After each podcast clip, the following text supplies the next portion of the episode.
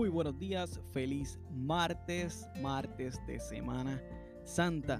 Eh, sí, es la primera vez que hacemos una reflexión martes y es que queremos hacer una edición especial por Semana Santa. Queremos ir caminando junto con Jesús por esta semana y sobre algunos eventos ya eh, ya entrando en la semana, ya está entrando en calor eh, la situación con Jesús allá en Jerusalén, ya los fariseos, algunos saduceos políticos también están entrando en, confrontación con Jesús. Eh, tanto así que empezaron a hacerle preguntas sobre este, aquí, aquí este, se dice que, este martes ocurre la famosa... frase del César, lo del César, entre otras cosas. y, una de las preguntas que le hicieron Jesús fue en nombre de quién hacía los milagros en, nombre de quién o quién le daba autoridad.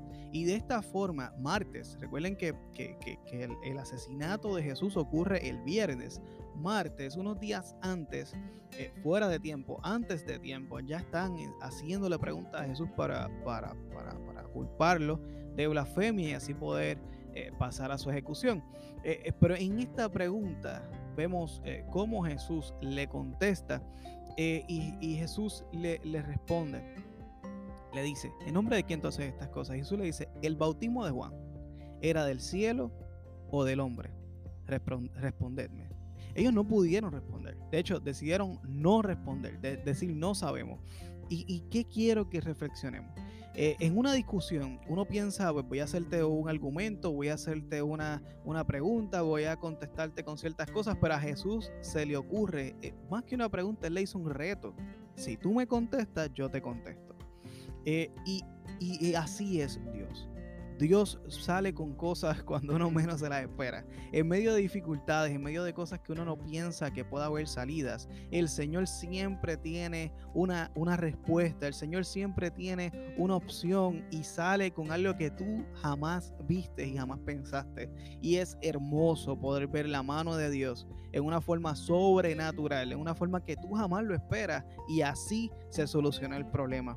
A mí me encanta tener la confianza en el Señor, me encanta en haberle entregado mi vida a Él, porque es que tenemos la paz, tenemos la confianza de que no importa por qué situaciones estemos pasando. Primero, que tiene un propósito definido y claro para mi beneficio. Y segundo, que sé que se resolverá por su mano. Hay ocasiones que podemos hacerlo nosotros, seguro por nuestra experiencia, eh, pero en todo deberíamos consultarle a Él, esperando que Él sea el que, el que nos dé la salida, eh, porque así tenemos la paz, tenemos la dirección y sabemos que estamos haciendo su voluntad.